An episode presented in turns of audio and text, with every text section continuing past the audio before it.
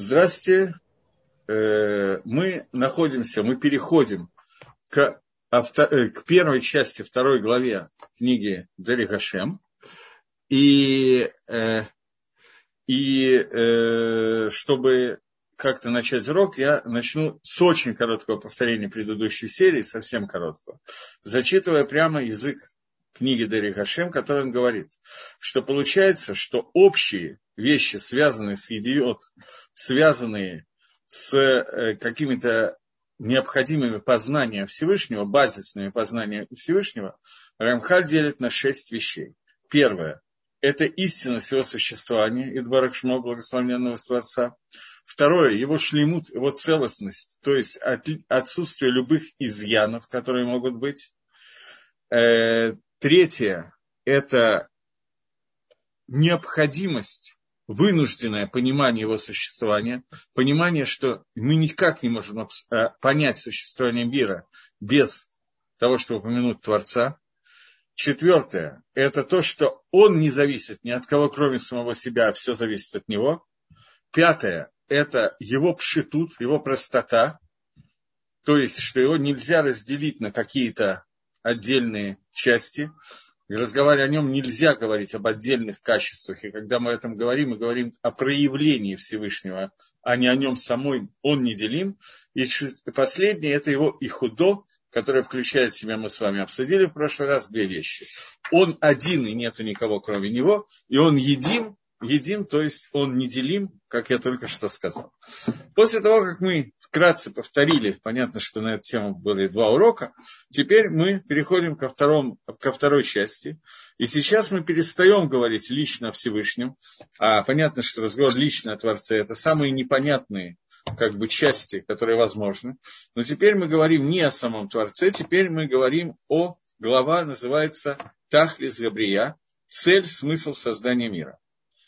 Я до того, как я начинаю, я хотел просто поделиться своими воспоминаниями таком, что когда я только начинал знакомиться с Торой, я увидел, что есть люди, которых больше всего волнует докажите существование Творца, докажите, что Тора Минашамаем, и после этого я сразу готов на все и вся.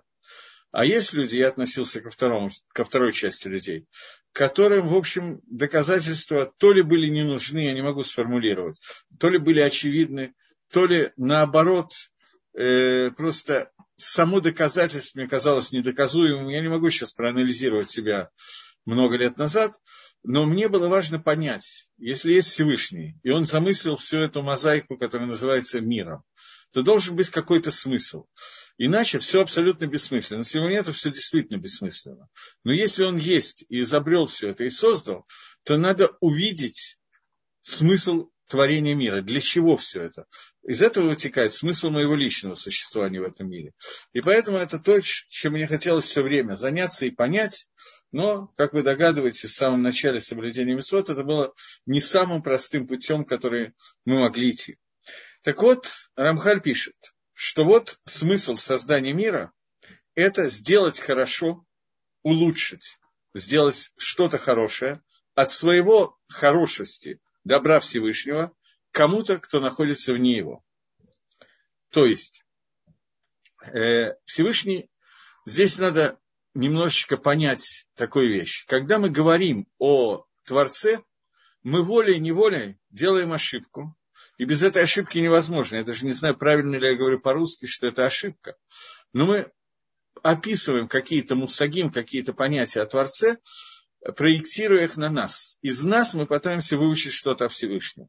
И это правильно, потому что иначе мы сделать не можем с одной стороны. И с другой стороны, совершенно очевидно, что мы придем к какой-то неточности очень большой, потому что машаль и нимшаль, то, что мы ставим в качестве примера, и то, что мы хоть, хотим объяснить этим примером, это вещи совершенно не похожие друг, ну, друг на друга. Но, тем не менее, начнем с понимания делать добра, которое свойственно человеку человек как таковой, у него возникают какие-то желания. Желание сделать кому-то что-то хорошее, которое связано с тем-то и тем-то. Желание, которое возникает у человека, слово «желать», «хотеть», на лошона кодыш и на современном иврите, это слово «руце». Они «руце» я хочу. На женский род они «руца» я хочу. Э, слово «рацион» – желание, происходит от слова «рац». бежать. Ларуц – бежать, лерцот – хотеть. Роце – раз. Это одно и то же слово фактически, которое поставлено немножко в разных формах. И поэтому получается, что я бегу и я хочу, это примерно одно и то же. Э, смысл, который в, в том, что на Лашон Кодыш это одни и те же понятия, связан с тем, что человек двигается, находится в динамике, бежит в то место, где он хочет находиться. А хочет находиться в том, в том месте, где он чувствует некий изъян, недостаток у себя. И чтобы восполнить этот недостаток, ему хочется двигаться в направлении восполнения изъяна и недостатка, который у него есть. Это то, что касается человека. Как только мы начинаем говорить о Всевышнем, это бессмысленное утверждение, поскольку Всевышний шалем, он целен, у него нет никакого изъяна, нет чего-то, что ему не хватает. Поэтому, как только мы начинаем делать подобие между желанием человека и желанием Творца, мы приходим к тому, что это абсолютно бессмысленное, в общем, трата времени. И тем не менее, мы не можем сделать иначе, потому как просто невозможно говорить только о Творце.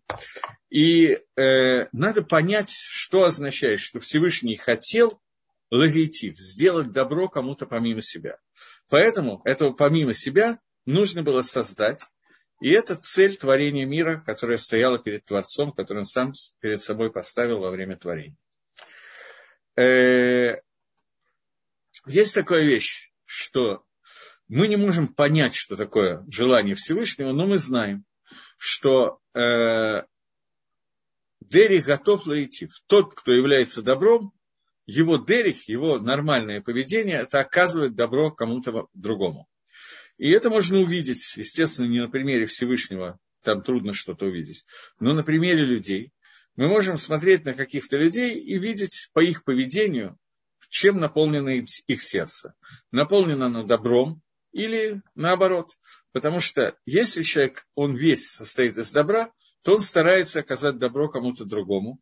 И несмотря на то, что мы, понятно, что не сильно похожи на Всевышнего, тем не менее, поскольку человек создан по образу и подобию Творца, то поэтому у человека возникает желание оказать кому-то, сделать кому-то что-то хорошее. Такое вот желание, которое не всегда объяснимо. Вот просто хочется и все. И человек чувствует, что он не целен до тех пор, пока он не сделал эти какие-то позитивные вещи кому-то другому. Он чувствует недостаток в этом. В этом человеке Всевышний абсолютно не похоже, потому что Всевышнего недостатка быть не может. Как мы только что с этого начал урок, читали определение Творца, что это тот, у кого нету изъянов, тот, у кого нету каких-то недостатков, и он шалем, он целен, он завершен и полный. Но при этом Деви готов Лаитив относится к Творцу, и то, что оно есть у нас, это потому, что мы созданы по, образ, по образу и подобию Всевышнего. И у нас есть некоторые качества Творца, в частности, лаитив, оказать, вы, выдать из себя наружу какое-то добро. Теперь нам нужно понять, что такое добро, которое делает Всевышний, и как оно выглядит. Ты можешь посмотреть, говорит Рамхаль, что Всевышний, он только один, является цельностью, стопроцентным шлемутом, стопроцентной цельностью, который лишен любых недостатков. Нету никого, кроме Творца, кроме Творца есть только творение. Да? Нету ничего из творения, в которых была бы такая ситуация, что не было какого-то изъяна. Любое творение, оно состоит, оно обязательная часть этого творения, это хисарон, это изъян. Потому что шалем – это только Всевышний. Он шалем, он целен, он завершен, он стопроцентен. Другого шлемута, подобного ему, другой цельности, не может существовать в принципе. Потому что если бы она существовала, то она должна была быть независимой от Всевышнего, потому что если я завишу от кого-то, то я уже не шалем на сто процентов. Как только человек, любое творение, или неважно что, зависит от Всевышнего, то он уже не шалем. А если от него зависит Всевышний, тогда Всевышний не шалем. Поэтому мы должны прийти к, такой идее, что шлемута цельности, подобной Всевышнему, не может быть технически, и это стопроцентная цельность, подобной которому нет. Получается, что все остальные виды шлемута, цельности, они будут э, некие подобия цельности, но не настоящие, они будут с изъяном. Кроме шлеймута Всевышнего. И вот, получается, что шлеймут Амити, настоящего шлеймута, нету. Но только мы говорим слово шалем, мы говорим слово цельный, без изъянов и так далее, по отношению к каким-то вещам, просто чтобы использовать, потому что не найти никакого другого слова. Но шлемут бэхлет, настоящая цель шлемута и цельности, это только цельность Всевышнего и Барахшмо, благословенное его имя. После того, э, мне кто-то пишет, что Розалия мне пишет, что в Торе написано, что пришел Иаков Шалем, пришел Иаков цельный в Шьем.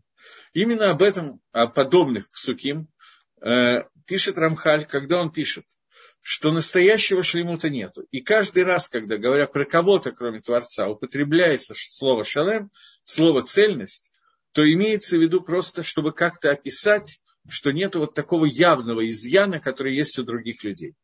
И Иаков нам рассказывается, и Раша тут же комментирует, в чем его шлемут, в чем цельность Иакова. Он шел в дорогой, дорога обычно ведет к каким-то потерям, он не получил никаких потерь в дороге, у него ничего не потерялось, он э, ни здоровья, ни денег, ничего другого, он был настолько же целен, насколько был целен до этого.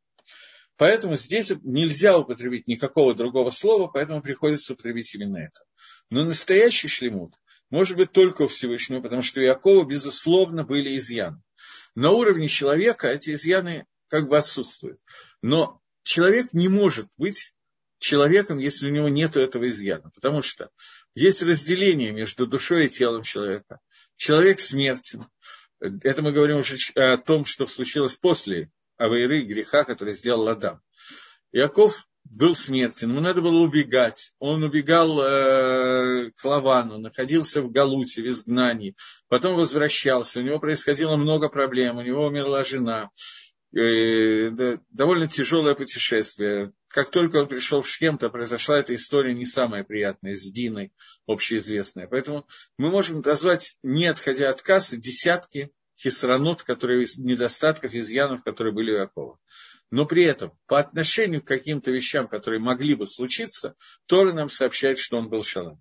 И этот шлемут совершенно не подходит к шлемуту Всевышнего. В Всевышнем нет никаких недостатков.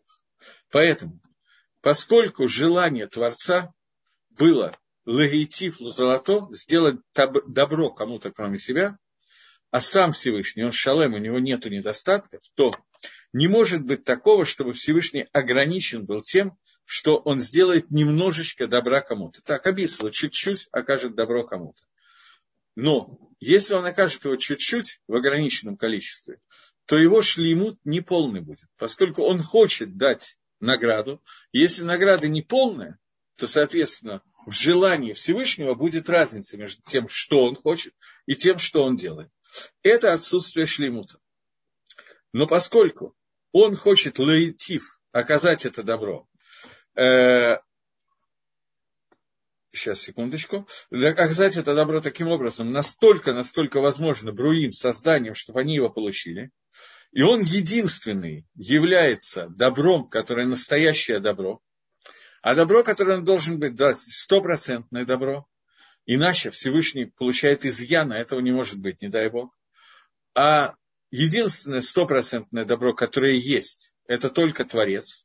Все остальное не может быть стопроцентным по определению. Поэтому не может такого хватить Творцу, чтобы он даст такой вид добра и столько, и в таком количестве и качестве, что это дает гану удовольствие, добро кому-то другому, а только единственное, что он может сдать, это дать добро со стороны самого себя.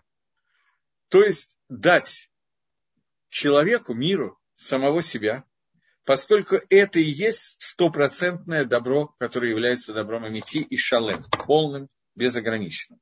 Таким образом, Рамхаль приходит здесь к совершенно потрясающему выводу, что цель творения мира – это оказать добро кому-то вне себя, поэтому вне себя надо кого-то создать, и это мир, и дать добро этому миру, добро, которое может быть шалем стопроцентным, без изъянов, это только сам Творец, потому что все остальное имеет изъяны. Он единственный шалем, как мы обсуждали, и поэтому мы вынуждены сказать, что Всевышний не может дать добра, которое не шалем, а шалемом является только он. соответственно, он должен от себя дать такое добро, которое могут получить микаблем, принимающий это добро, которое будет шалем, стопроцентным, цельным, и это и есть сам Всевышний. Теперь, с другой стороны, мы должны понять, что это добро не может быть, а только внутри Творца, поэтому мудрость Всевышнего постановила, что вот это вот состояние готовы, оказание добра истинное, которое он дает, будет в том, что он даст место для созданий, чтобы возможность, чтобы они прилепились ко Всевышнему и Дварашмо.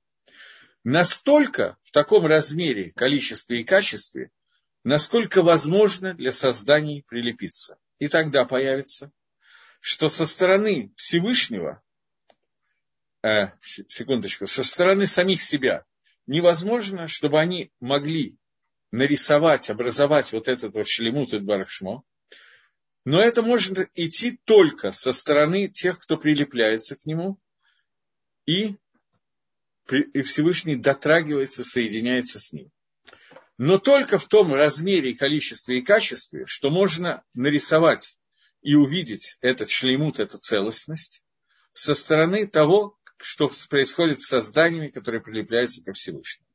И теперь получается, что они получают гано, удовлетворение, удовольствие от настоящего истинного добра, то есть Всевышнего, в том размере, в котором возможно им получить от этого удовольствие. Это уже определяется тем, что такое э, творение. Потому что понятно, что творение от Творца отличается тем, что Творец безграничен, а творение ограничено, иногда очень сильно ограничено. И в соответствии с, эти, с этой ограниченностью приходит добро от Творца, которое появляется, и это будет связано с тем, насколько Микабль, насколько принимающее начало в состоянии принять это добро, которое дает Всевышний. И тогда это будет добро, которое является шалем, цельным и стопроцентным добром. Таким образом, подведем итог этому кусочку. Цель творения мира Всевышним – это желание, которое человек не может понять, как только мы начинаем говорить о Всевышнем, мы не понимаем, что означает его желание, но мы можем это каким-то образом нарисовать тем, что Дери готов лаитим, тот, кто является добром, его обычай давать добро. Поэтому Акодыш Баругу, э, поэтому Акодыш Баругу старается сделать это добро цельным. Старания Всевышнего всегда должны быть увенчаны положительным результатом. И э, он должен дать добро таким образом, чтобы это добро было стопроцентным, не отличающимся, там не было никакого изъяна. И поскольку единственный, кто есть совершенно без изъяна, который цельный, это только Всевышний, поэтому добро, которое он дает, это присоединиться, прилепиться к Творцу, и леганот получать удовольствие от этого прилепления, от зива, от сияния Шехина. Это то, что мы успели прочитать сейчас. У меня появился вопрос, может ли нееврейка получить это добро, то есть прилепиться. Вопрос, э, который, вы понимаете, мы начали Дарья Гашем, и пока про цель мы прочитали фактически один абзац. Поэтому вопрос несколько преждевременный, потому что мы еще точно не понимаем, о чем мы говорим. И немножечко Даригашем напишет о том, каким образом э, получилось деление на евреев и неевреев, и в чем оно состоит. И нам придется этим заниматься, хотим мы или не хотим. Э, мы еще не знаем, что такое это добро. В дальнейшем Рамхаль скажет, что это Аламаба, грядущий мир.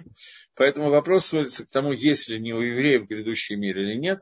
Рамба Пасак Лагалоха, что он есть для тех неевреев, которые соблюдают все митцвот сыновей Ноха, потому что они были даны через Маширабейну на горе Синай. Это единственное условие, при котором не еврей может получить будущий мир, а еврей может получить будущий мир, поскольку он соблюдает 613 заповедей Торы, которые были даны через Маширабейну на горе Синай. Но это мы забегаем вперед и рассматриваем это добро уже в виде какого-то объяснения. Пока у нас Рамхаль, ничего не объясняя, написал только одну вещь, что это добро цельно, стопроцентно, и дается в том виде, когда мы прилепляемся ко Всевышнему. Вот. Я по ходу дела э, читаю вопросы. Первый вопрос. Здравствуйте. Есть ли добро, которое воспринимается как зло, или это ошибка восприятия добра? Э, я еще раз хочу вам объяснить. Вопросы хорошие, но мы только соприкоснулись, мы не знаем, о каком добре говорится, кроме того, что речь идет о присоединении ко Всевышнему. Поэтому нам нужно попытаться прочитать какой-то отрывок, смысловой кусочек для того, чтобы обсуждать эти вопросы. Но вопрос совершенно замечательный. Поскольку мы видим в мире, если перефразировать вопрос чуть-чуть иначе, Всевышний создал мир для того, чтобы дать свое добро, добро безграничное. Но видим, что в мире есть дикое количество антидобра, некоторое количество зла. И если Всевышний хочет дать добро, то почему в мире есть зло? Или то, что нам кажется злом, это на самом деле добро, но это ошибка. Поэтому об этом надо говорить немножко подробнее и отдельно.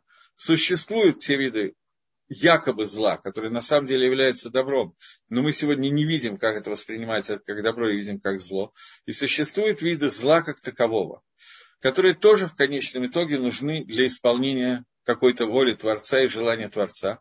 Поэтому мы двинемся чуть-чуть дальше и будем с этим обсуждать. Это одна из очень важных тем, которые здесь есть. Э, вот, давайте, пока пойдем дальше, э, еще два вопроса, которые есть. Я не думаю, что мне надо сейчас к ним, это личное, больше личное, поэтому я не думаю, что мы сейчас будем с ними разбираться. Э, двигаемся дальше. Но если вы хотите писать, поскольку я научился, вернее, меня научили видеть, то на некоторые вопросы я могу отвечать по ходу, потому что это иногда полезнее, чем в конце, тем более, что в конце иногда опаздываю.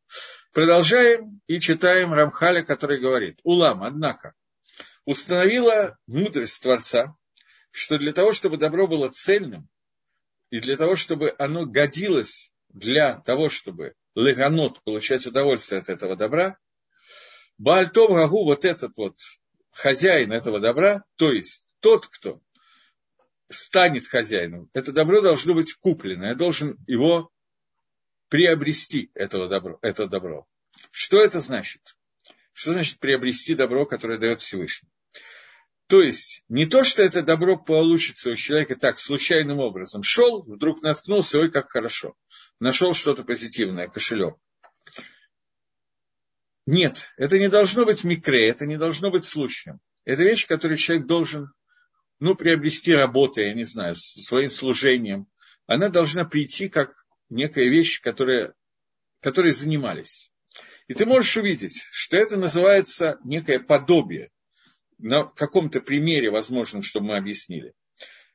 Цельности Всевышнего. То есть, вот Всевышний, это Баракшмо, он сам по себе на 100% цельный, и это не микре, это не случайная цельность. Не так вот случайно получилось. Он и есть цельность. Но со стороны истинности его существования, оно обязует, по ним раздумья о Всевышнем, анализ, он обязует, что мы должны понять цельность Творца.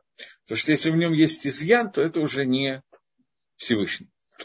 И у него отсутствуют любые хисранот, любые недостатки, и это обязательная часть восприятия Творца. Однако, это невозможно ни в ком, кроме самого Творца, и поэтому истинность его шлемута и отсутствие недостатков есть только в нем. Но, когда мы понимаем, что есть некое подобие между ним и нами, чуть-чуть, на самом низком уровне, но есть, нужно, чтобы у нас, по крайней мере, было приобретение шлеймута таким образом, вот этой целостности таким образом, что это приобретается, становится частью меня, а не вот так вот я его коснулся по случайности, проходя мимо.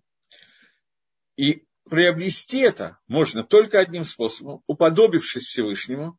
Вначале мы говорим про одну накуду, один элемент, потом мы будем говорить еще про многие. А именно, сделать некий гейдер некоторое отсутствие, убрать из себя недостатки, которые возможно убрать. Только недостатки – это не всегда то, что мы воспринимаем как недостатки. Недостатки с точки зрения того, что открыл нам Тора, как недостатки человека. И это не всегда совпадает с тем, как нам кажется с первого взгляда. Но он написал, Рамхаль, что одна из способов, один из седров, порядков приобретения этого шлемута, это человек, который убирает постепенно от себя все недостатки, которые у него есть. Отсутствие недостатков – это еще не шлеймут, но это уже начало вот этого шлеймута, о которых мы говорим. Поэтому установил Всевышний, чтобы были созданы такие иньоним, такие вещи, связанные со шлемутом, такие э, и с, и с недостатками, и создал некую брию, некоторое создание, совершенно мишуне, которое отличается от всего, что можно предположить, в котором существует одинаково и достоинства, и недостатки. То есть в этом создании есть тяга к шлеймуту и тяга к кисранот, тяга к изъянам и тяга к полному совершенству. И этому созданию даны средства, посредством которого он может для себя направить себя и приобрести тем самым в себе вот эту вот целостность, и он может убрать от себя все изъяны, которые существуют. И тогда, с точки зрения вот этого подобия, о котором мы говорим, настолько, насколько возможно, он уподобится Создателю, и тогда он станет годиться для того, чтобы приобрести, э, э, получать гану, удовольствие от соприкосновения с Творцом, от прилепления ко Всевышнему. Понятно, что то создание, о котором идет речь, это человек. Вот. Но пока он еще даже его не звал, не назвал человеком, он просто сказал, что существует такое творение. А название имени человека он даст немножечко позже.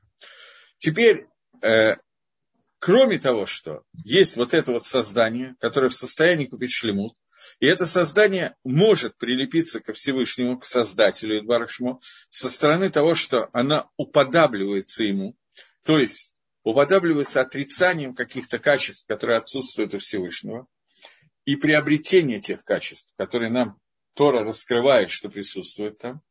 То есть посредством этому оно, это создание приобретает шлеймут, приобретает целостность. Получается, что когда этот иддапкут, вот это вот прилепление, оно усиливается и идет, человек все больше и больше усиливает свое приближение к Творцу так, что в конце концов он приобретает этот шлемут, который находит, и он оказывается прилепленным ко Всевышнему, и он, и Творец, и шлемут, это становится одно единое целое. И это то, к чему мы должны стремиться, это тот путь, которым мы должны идти. Обратите внимание, что пока у нас совершенно не описывается, как туда идти, что надо делать, в чем надо э, лидобек, нам рассказывают только общую картину, которая должна быть общая цель. Для того, чтобы объяснить, как, что, куда и так далее, Э, для этого существуют совершенно другие книги, не книги Рамхаля. Рамхаль, конечно, в общей картине это будет описывать, иначе зачем его читать. Но существуют книги детализации того, что и как нужно делать, которые детализируют и для мужчин, и для женщин, сколько, чего, когда, куда, э, на самых мелких-мелких деталях. И это все называется мицвод, к которому мы постепенно придем в описании Рамхаля нашего пути, по которому мы должны идти в Торе. И это сводится в результате к самым, самым материальным, простым вещам, которые существуют в этом мире, как, например, известные истории, которые некоторым женщинам очень тяжело даются, поскольку я мужчина, то мне тяжело понять, почему женщинам тяжело. Что мне тяжело, я знаю. Но, например, какие-то законы, связанные со скромной одеждой, о том, что гольфы, колготки, я знаю, и так далее, должны быть на ногах, а не в шкафу, и тому подобные детали, включая то, как надо себя вести в туалете. Специально я затрагиваю эти темы, чтобы показать, что детализация Торы и то, что нужно для того, чтобы уподобиться Всевышнему, она продетализирована совершенно на бешеном уровне. Но пока мы начинаем с самого начала, мы начинаем задолго до дарования Торы и дарования Мицвод, хотя у нас дарование Торы вот совсем на днях, но при этом мы начинаем задолго до этого и обсуждаем только общую картину цели творения мира Творца. Детали я забежал вперед, чтобы было яснее понятно, о чем мы говорим это другие книги. Гемора, Шульханорах – это то, на что тратят свои жи- э, дни своей жизни. Евреи, изучая Тору, чтобы постичь желание Творца и то, каким образом мы можем с ним соединиться. Теперь он пишет, что каков корень понятия шлемута и хисарона. Мы сказали, что шлемут – это Всевышний целостность, у него отсутствует хисранот. Человек состоит из двух частей, в нем есть и корень хисарона, корень изъяна, и корень целостности. И человек чего? Где можно почитать от колготок до туалета? Это кто меня спрашивает? Да. Значит, смотрите, Людмила, если я правильно понял. Скажите, где можно прочитать от колготок до туалета, очень прошу. На эту тему написаны тома всех еврейских книг. На эту тему написано весь Шульханорух. И все книги по Галахе, по Галахе, по законам еврейской жизни, которые существуют, они написаны и на русском языке, они тоже существуют. Можете взять книгу по законам Шаббата, например, книгу Рафмойша Пантелята, если вы хотите русский язык, «Царица субботы». Есть книги про цниют, про скромность, про колготки. Книги, которые, книга, например, которая как же она называется, Галахот Бат Исраэль, законы дочери Израиля. Она сейчас выпущена на русском языке. Э, вот возьмите это примеры, которые я даю. Но понятно, что эти примеры все книги на эту тему. Просто от начала до конца все на эту тему. Я взял, назвал две книги, которые сухая, очень важная, очень правильно написанная Галаха, законы для того, чтобы человек, который хочет соблюдать, знал, что именно ему надо делать. Но, как любая часть Торы, это почти невозможно без того, чтобы обращаться с вопросами к равам, но это дает информацию, которая дает возможность многие вещи решать самому и понять, где есть вопрос, а где нет вопроса. Я двигаюсь дальше. Так вот, нас сейчас интересует, что Акодыш Барагу создал такое создание, в котором есть два начала. Начало, которое может стремиться к хисарону, к изъяну, и начало, которое может стремиться корень, который состоит в шлему целостности. Пишет Рамхаль, что поскольку вот смыслето существования Всевышнего это цельная, стопроцентная целостность, как мы много раз будем сегодня говорить, и мы уже это говорили. То, что он является шлемутом, это не относится только к нему. Его шлемут касается только его. И вот, то, что он шлемут, это он, но ветки этого шлемута, которые выходят из корня, он корень, а ветки, которые выходят, что несмотря на то, что это не доходит до корней, то есть ветки никогда не доходят до корней. Но тем не менее, ветки являются продолжением корня и то, что рождается из него. И вот ты можешь увидеть, что настоящий шлемут – это мациют и дворах, существование Творца и его все детали, которые о нем написаны которые мы знаем. И все, любой хисарон, любой изъян – это это не что иное, как сокрытие того добра Всевышнего, который скрывает свое лицо. Сейчас он начинает уже входить в такие, немножко детализировать. Я попытаюсь сразу забежать вперед, но потом мы к этому вернемся чуть-чуть более подробно. Здесь есть некий парадокс. Есть Творец, он один и един, и из него вытекает корень вещей недостатков и корень вещей шлемут, целостность. Как из одного позитивного начала могут вытекать два совершенно отличающихся друг от друга начала. Объясняет нам Рамхаль, что корень позитивности Всевышнего, его прилепление ко Всевышнему со знаком плюс, это двикут к нему, это то свет, который он создал, и гарат по ним раскрытие своего лица. Хисранот изъяны, поскольку Всевышний он весь куло, коль кулотов, он весь совершенен, и он весь добро, то изъяны в этом добре – это сокрытие лица Всевышнего и его гейлем, его скрытие себя. Эти вещи приводят к состоянию, которое называется уже сокрытие лица, и из сокрытия лица Всевышнего, гейлем Творца, рождается некий изъян, хисарон, который появляется у человека. Получается, что раскрытие лица Творца и приближение к нему – это корень и причина всего шлеймута, всего цельности, которая есть в мире.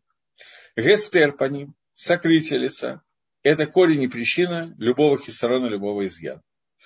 И настолько, насколько велик шур, размер сокрытия лица, настолько из него выходит вот этот вот хисарон, этот изъян, о котором мы говорим.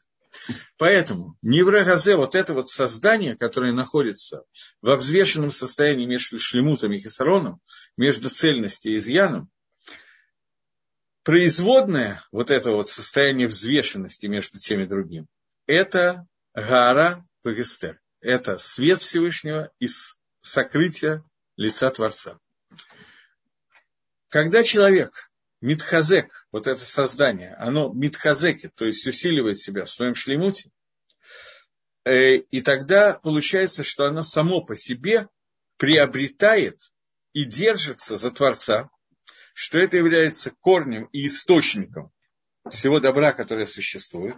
И настолько, насколько он увеличивает свой шлемут, каждый человек, настолько увеличивается и допут прилепления ко Всевышнему.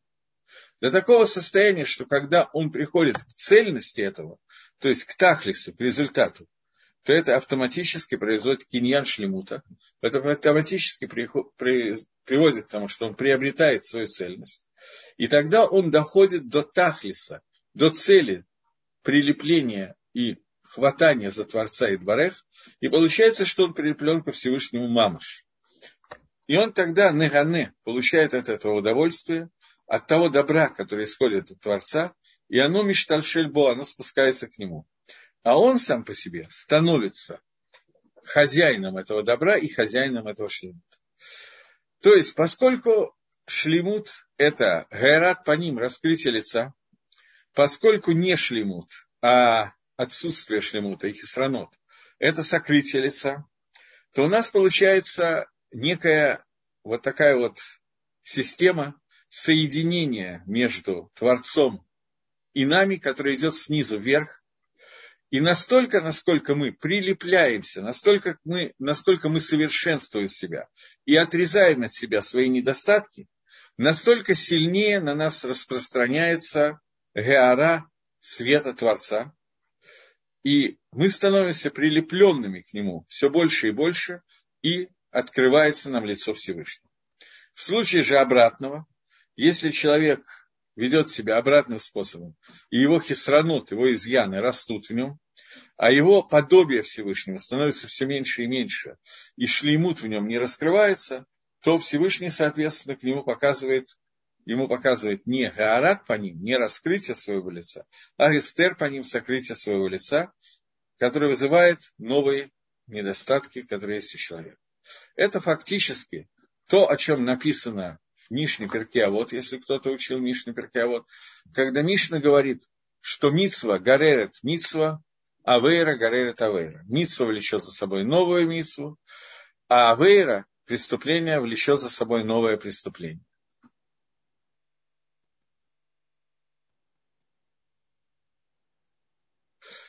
Здесь вопрос, который частично повторяет просто то, что я только что сказал. Меня спрашивают, правильно ли я поняла, что человек, работающий над своими привычками, живущий по всем митцвот, изучающий Тору, понимает смысл творения Творца больше. Если люди, рожденные с большим потенциалом для понимания раскрытия Творца, как знаменитые садики. Фактически вы не задали вопрос, вы ответили на вопрос. Безусловно, человек, который работает над тем, чтобы приобрести шлемут, этот человек его приобретает, и именно об этом пишет Рамхаль что шлемут не придет как микре, как случайная какая-то сверху вдруг упала, неожиданно. Нет, человек должен его приобрести. Для того, чтобы его приобрести, надо вкалывать. Любая вещь подобного рода приобретается с потом и кровью. То вкалывание, о котором идет речь, это безусловно, хотя он об этом еще не писал, поскольку не дошел до этого, это безусловно Тора и Мицвод. Поэтому человек, который изучает Торы и живет по всем правилам Торы Творца, исполняет Мицвод, и стремится это делать для того, чтобы прилепиться ко Всевышнему, есть еще каванот, который он должен вложить в эти митцвот и в эту Тору. Если человек все это делает, то, безусловно, вне всяких сомнений, он не только понимает смысл Творца больше, он касается этого значительно сильнее, потому что это понимание, это не только изучение, это понимание, это то, что Всевышний ему больше открывается. Поскольку то, что мы делаем снизу вверх, любое движение, которое мы производим, нам производит Всевышний напротив нас движение сверху вниз. Поэтому у нас раскрытие для людей, которые делают все возможное для этого раскрытия, внутри этой жизни сегодня это раскрытие много больше, чем для людей, которые живут совершенно иначе. Но это раскрытие не является целью творения, о котором сейчас говорим. То, о чем говорит Рамхаль, то, как, когда и как достигается цель, он еще не успел сказать. Он идет несколько постепенно, для того, чтобы мы сумели ухватить всю картину. Следующий вопрос у нас. Есть ли люди, рожденные с большим потенциалом для понимания и раскрытия добра, как знаменитые цадики? Безусловно. Человек, который рождается, он рождается, люди рождаются разными. Люди рождаются с, разной, с разным потенциалом. У одного он миллион, у другого он пять не знаю, в какой единице измерения измерять. Но безусловно, что Машер на его потенциал, был не такой, как потенциал кого-то из нас. Но одновременно с этим у нас нет проблемы в том, что мы никогда не достигнем потенциала Машерабейна. Проблема любого человека из нас, что мы не достигнем своего потенциала. Если мы его э, сумеем реализовать на какой-то процент чем выше процент, тем лучше, то это уже замечательно. Есть очень мало людей, которые смогли весь потенциал реализовать на все сто процентов. Их есть. К этим людям относятся Маширабейну, Давид Мелах, рожденный и умерший в Шивот, еще какое-то количество людей, которые можно перечислить. Но я боюсь, что если мы их будем перечислять очень сосредоточившись, то пальцев на двух руках нам хватит с избытком. Тех, кого мы понимаем, о чем идет речь. Может быть, мы кого-то пропустим, это вполне возможно. Может быть, есть какие-то люди, которые не описываются подробно Торе, Танахе, Талмуде, которые сделали все это и э, свой потенциал развивали на 100%. Но, безусловно, потенциалы очень разные. И, тем не менее, наша задача реализовать его полностью на том уровне, на котором я могу его реализовать. И если он реализован полностью на все сто процентов, то совершенно не исключено, что Акодыш Брагу добавит что-то к нашему потенциалу, чтобы мы могли реализовывать еще. Это вполне возможно, не обязательно, но это вполне может произойти. Вот, поэтому наша авойда, наша служба в этом мире, то, о чем пишет сейчас Рамхаль, это реализовывать тот потенциал, который у нас есть, тем, что мы будем пытаться соединиться с Творцом, отрезать от себя все отрицательные качества, которые есть, приблизить все, все положительные вещи, которые, действия, которые у нас могут быть. То есть, если говорить на простом языке, надо отойти от аверы и делать миссу. Уйти от преступления и делать заповеди. Но Рамхаль нам медленно, нас медленно к этому подводит. Я очень рад, что вы понимаете, о чем идет речь, куда ведет нас Рамхаль. Но сейчас мы находимся на предыдущем уровне. Нам еще надо дойти до того уровня, о котором меня спрашивают. И вот он говорит, что есть еще один вопрос, который к нам относится. Вопрос, касающийся того, что у нас в мире мы видим невероятное количество населяющих мир творений у нас есть, начиная от слонов и кончая муравьями, у нас есть энное количество творений, которые даже примерно не могу сосчитать. Одних рыб, которые живут в море, я думаю, что сосчитать практически невозможно их виды и так далее, и так далее. Я единственную рыбку, которую знаю, золотую, то из сказки. А когда мы начинаем читать невероятное количество того, что происходит и создано в мире, то невольно или вольно возникает вопрос, а зачем все это нужно? А Кодыш Брау, который создал мир для того, чтобы дать миру награду и прилепить мир ко Всевышнему. Это относится к тем творениям, которые могут эту награду привести в жизнь, прежде всего, к думающим агрегатам.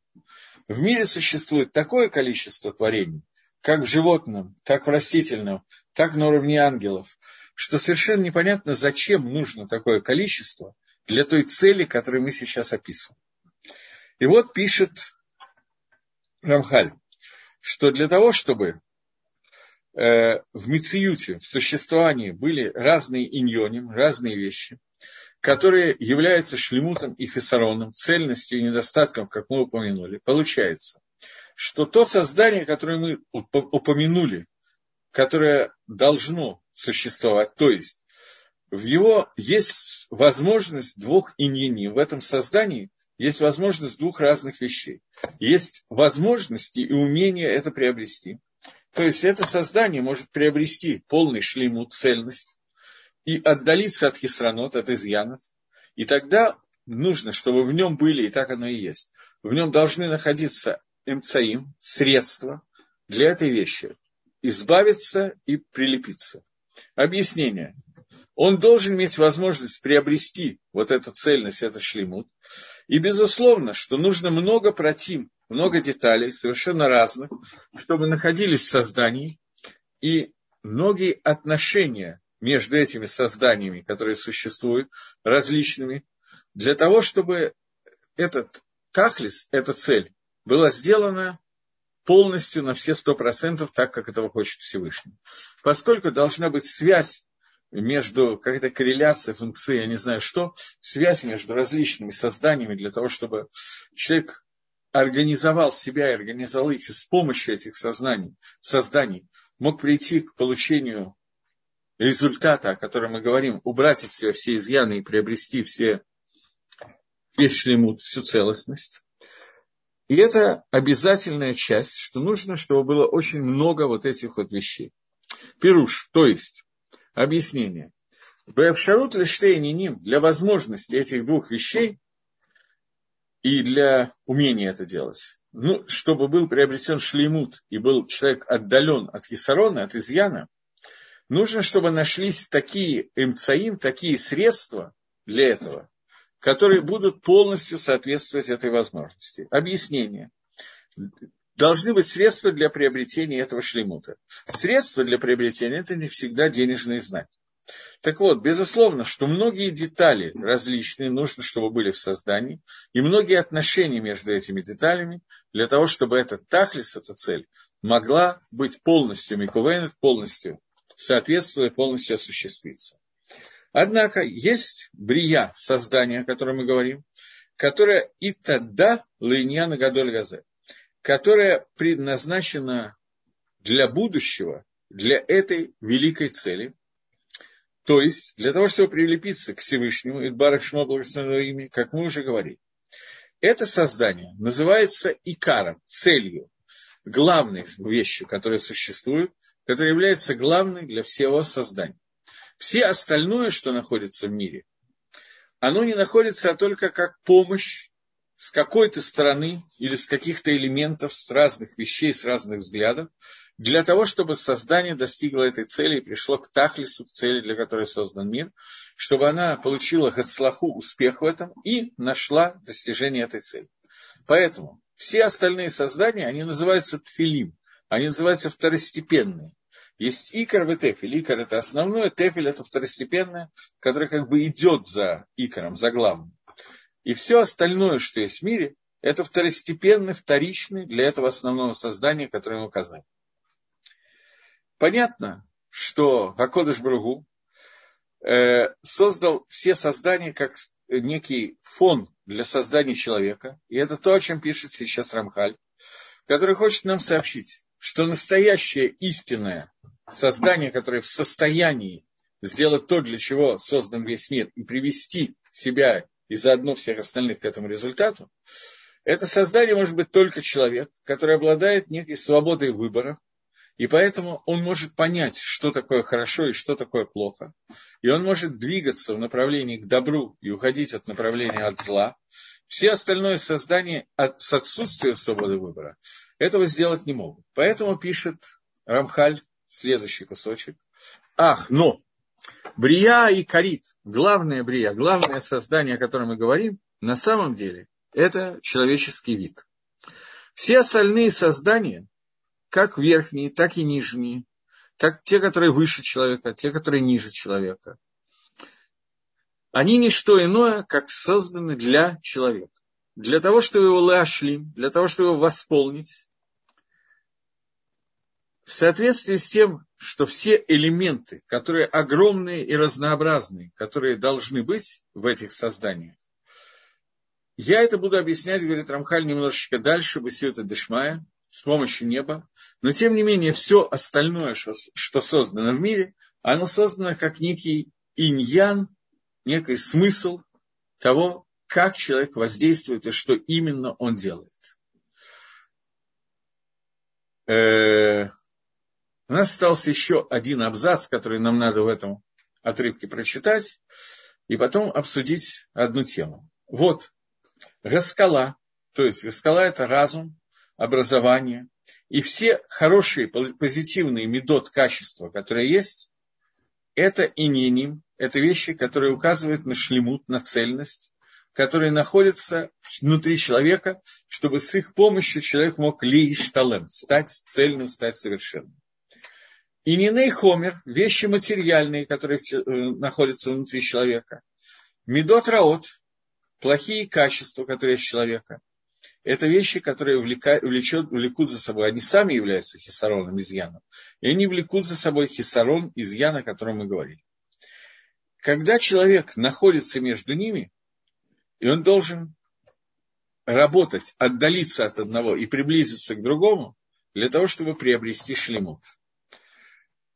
Мы сейчас назвали только два элемента, которые есть внутри самого человека, его положительные, его отрицательные качества, его уровень знаний и его уровень глупости.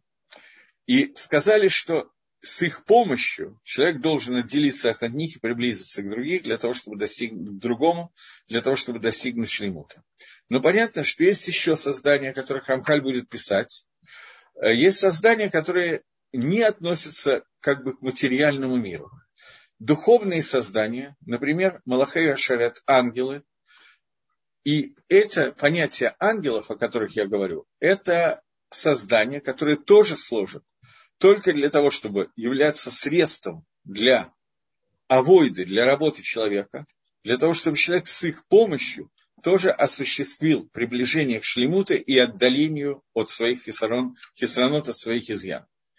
Теперь э, есть мидраж, который я хотел привести. Раша комментирует этот мидраж в Торе довольно странным образом. Э, мидраж, который говорит, что когда Всевышний сказал «Наасе Адам», «Сделаем человека», во множественном числе, то Маше обратился к нему, записывая Тору, и сказал, Всевышний, ты даешь еретикам, Рашоим, нечестивцам возможность подумать и понять, что есть много на земле богов, и что их минимум два, потому что пишешь эту фразу во множественном числе. Ответил ему, э, ответил ему Маше, э, Всевышний Маше, пиши, тот, кто хочет ошибаться, будет ошибаться. Но я хочу знать, что когда я, чтобы люди знали, читающие Тору, что когда я творил человека, я советовался с ангелом. Я задавал вопрос ангелам, и множественное число означает, что я посоветовался творить человека или нет, с Малахая Шарят с ангелами э, служения. И Раши говорит, что этот мидраш пришел научить нас דרך ארץ, научить нас обычаям земли, что когда мы что-то делаем, то старший должен советоваться с младшими. И этот мидраш, который для меня немножко или немножко труден, поскольку есть, Раши не приводит Хумаше, но есть продолжение этого мидраша, который говорит, что Всевышний обратился к ангелам и спросил, будем ли мы создавать человека. Ангелы ответили, что зачем нужен человек, маан и ножки тискерену, что такое человек, чтобы ты о нем помнил. Некоторое творение, которое находится в нижнем мире, удаленное от духовности, может сделать массу каких-то плохих дел, в общем, делает, между нами говоря. И какой смысл создавать человека? Сказала первая группа ангелов, Всевышний уничтожил им дыханием своих уст. Э, Тогда Всевышний создал вторую группу ангелов и спросил, создадим человека или нет. Они начали советоваться, решать и так далее. Всевышний их тоже уничтожил. Создал третью группу и спросил, создадим человека. Третья группа сказала, зачем ты нас спрашиваешь? Все, что ты создал, принадлежит тебе.